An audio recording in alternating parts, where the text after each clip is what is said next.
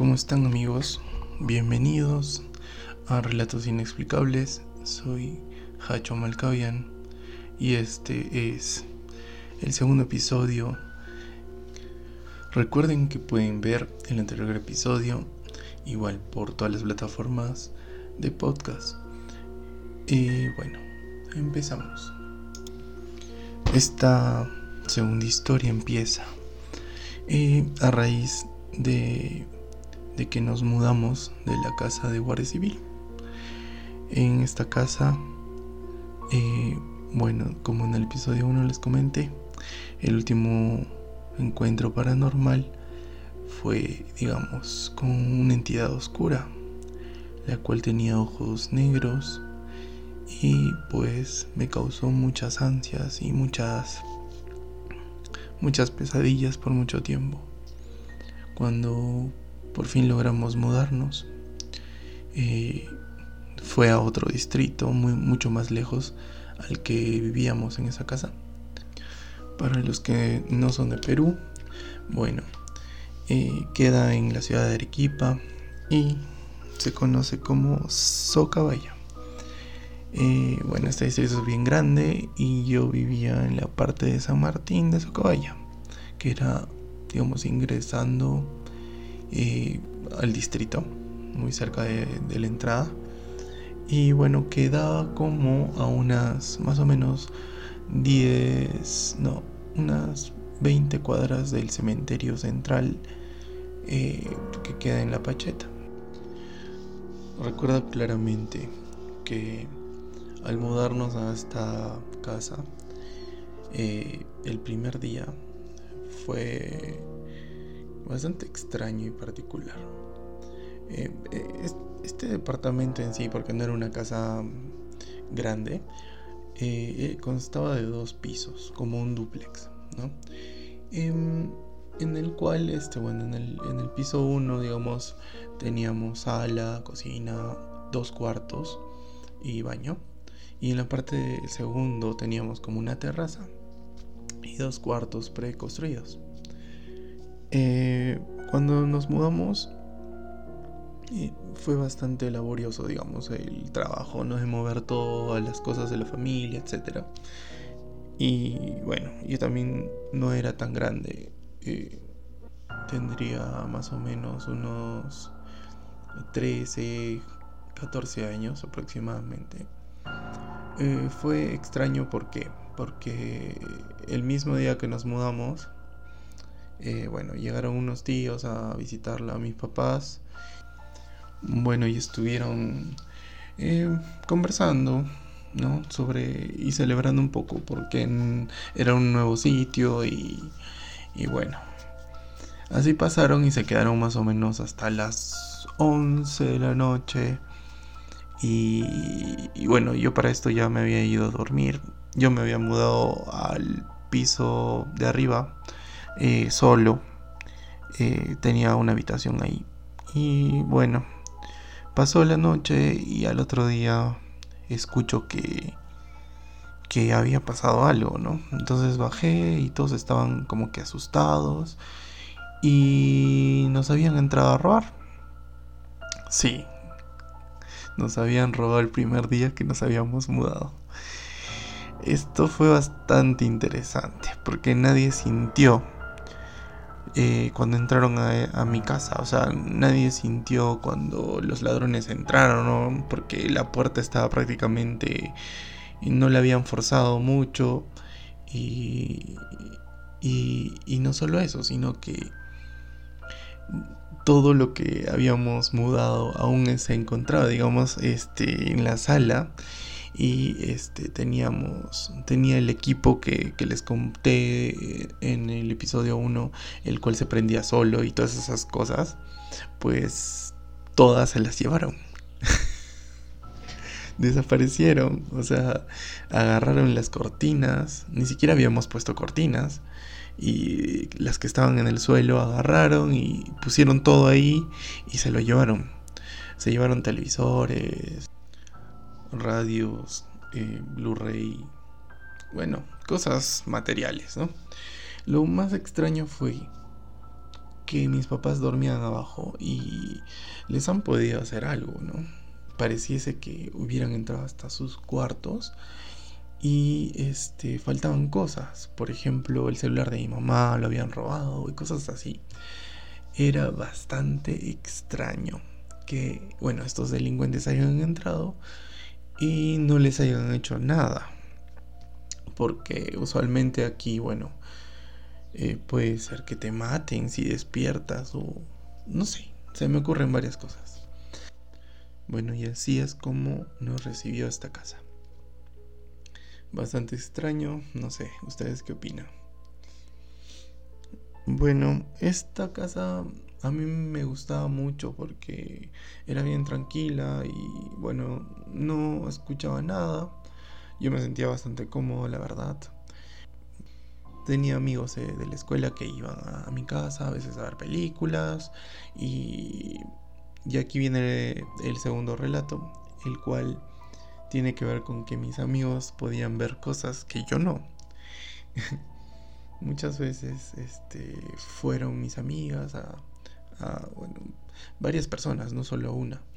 Estábamos viendo películas en mi sala y de pronto, o sea, yo les decía, ya vengo, voy a ir al baño o voy a ir a mi cuarto a sacar algo y regreso. Y los dejaba solos.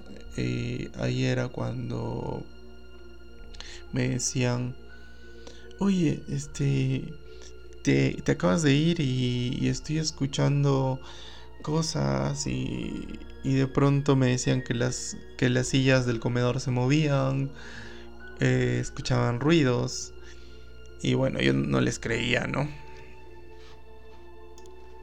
Mm, yo particularmente nunca escuché algo que sucediera así, o sea, no, no nunca lo presencié. Eh, bueno, varias de mis amistades me decían, me contaban que posiblemente ahí sucedía algo. Bueno, la verdad no le di tanta importancia porque ya con mis experiencias pasadas como que no me daba tanto temor, digámoslo así.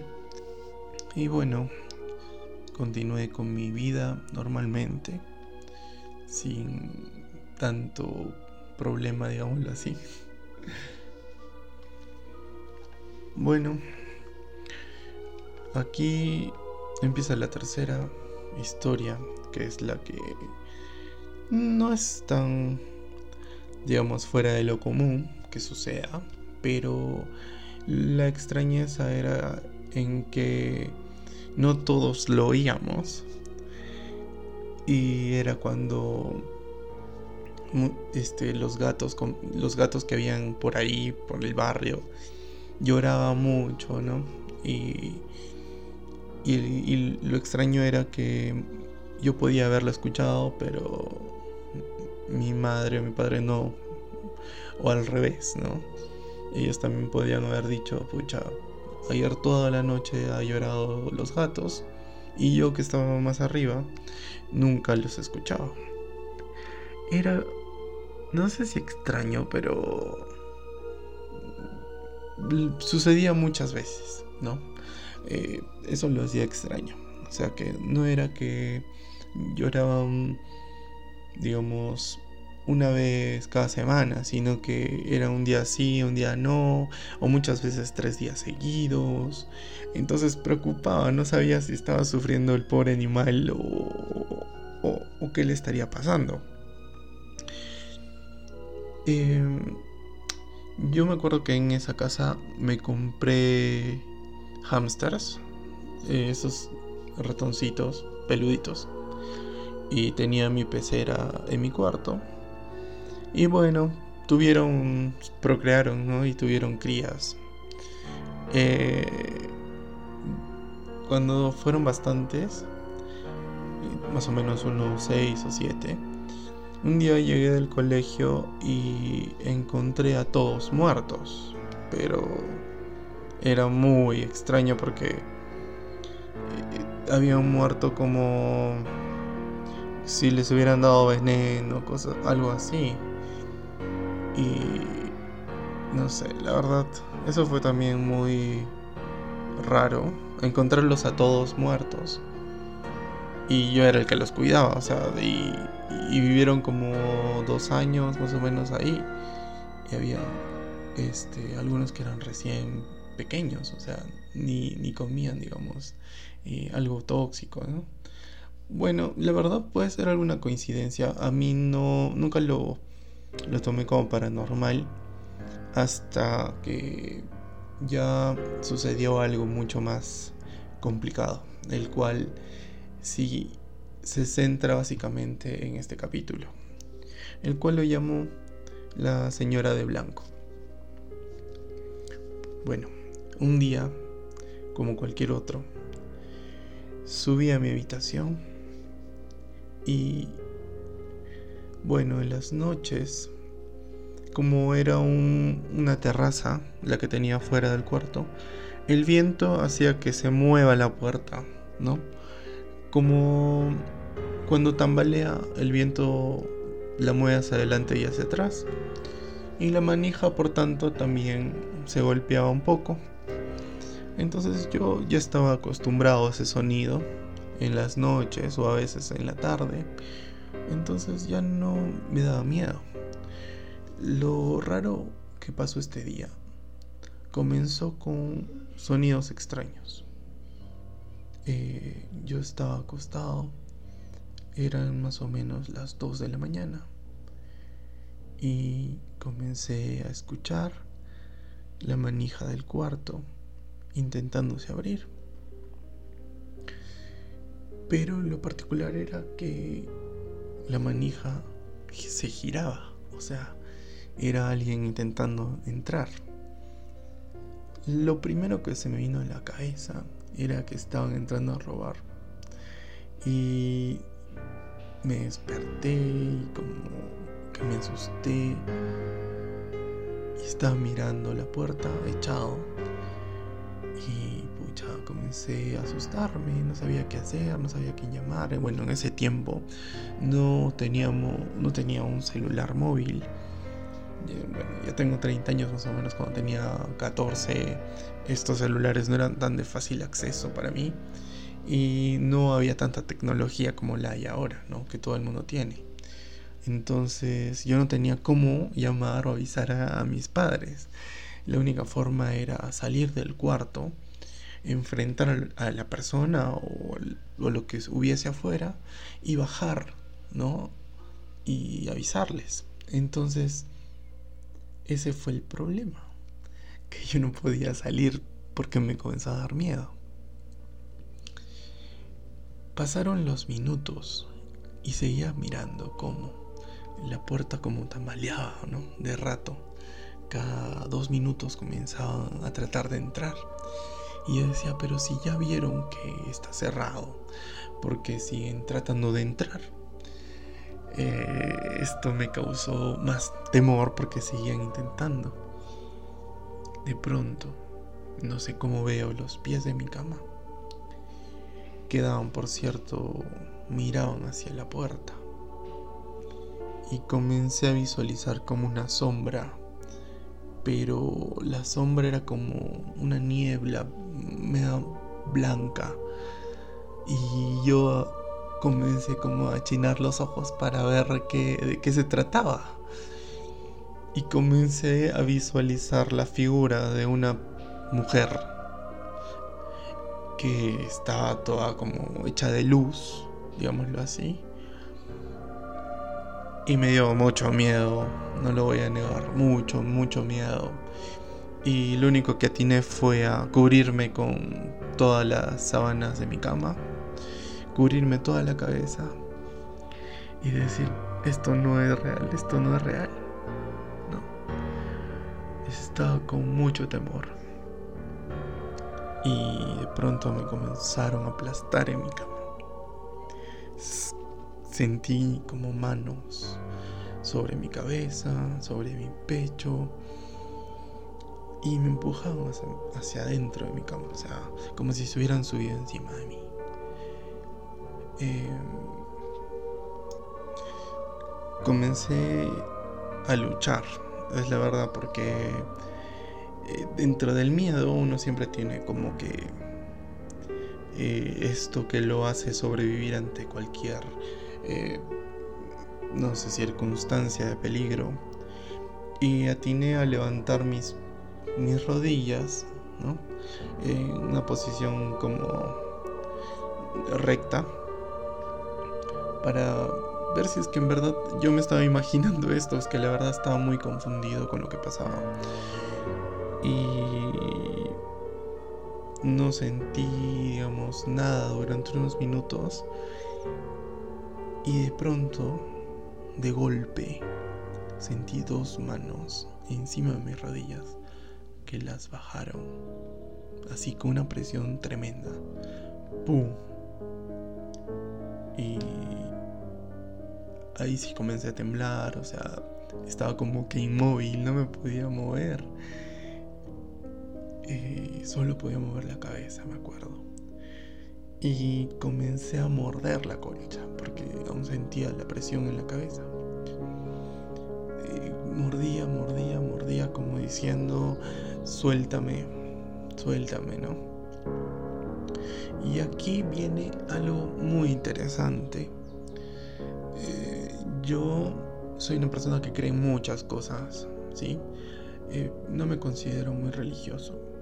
No, para, o sea, la vida me ha hecho este, conocer muchas cosas, pero no soy muy eh, religioso, digámoslo así. Y escuché una voz que se acercó a mi oído y me dijo, reza el Ave María.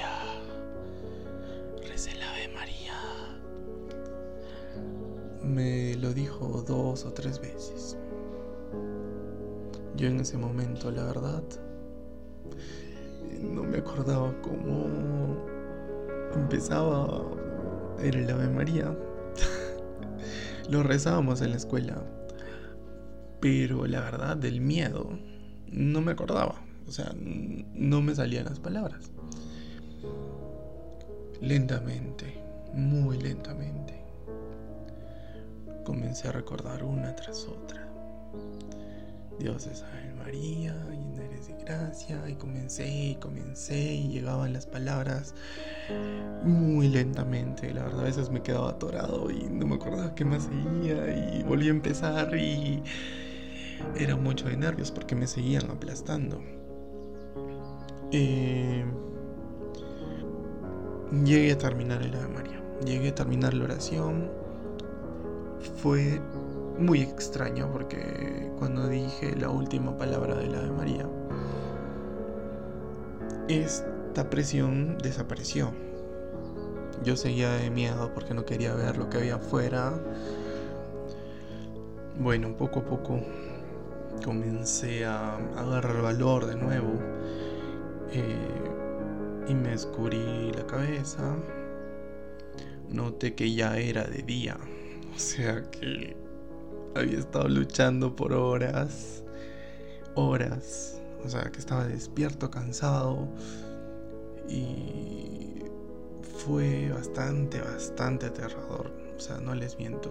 Fue un contacto que no pensaba que, que digamos una entidad te pueda aplastar, te pueda hablar, te pueda sobre todo aplastar, ¿no?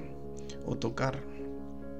Eh, eso marcó mucho mi vida porque eh, comencé un poco a, a investigar, digámoslo así, porque me pareció muy interesante saber por qué las entidades pueden hacer esas cosas.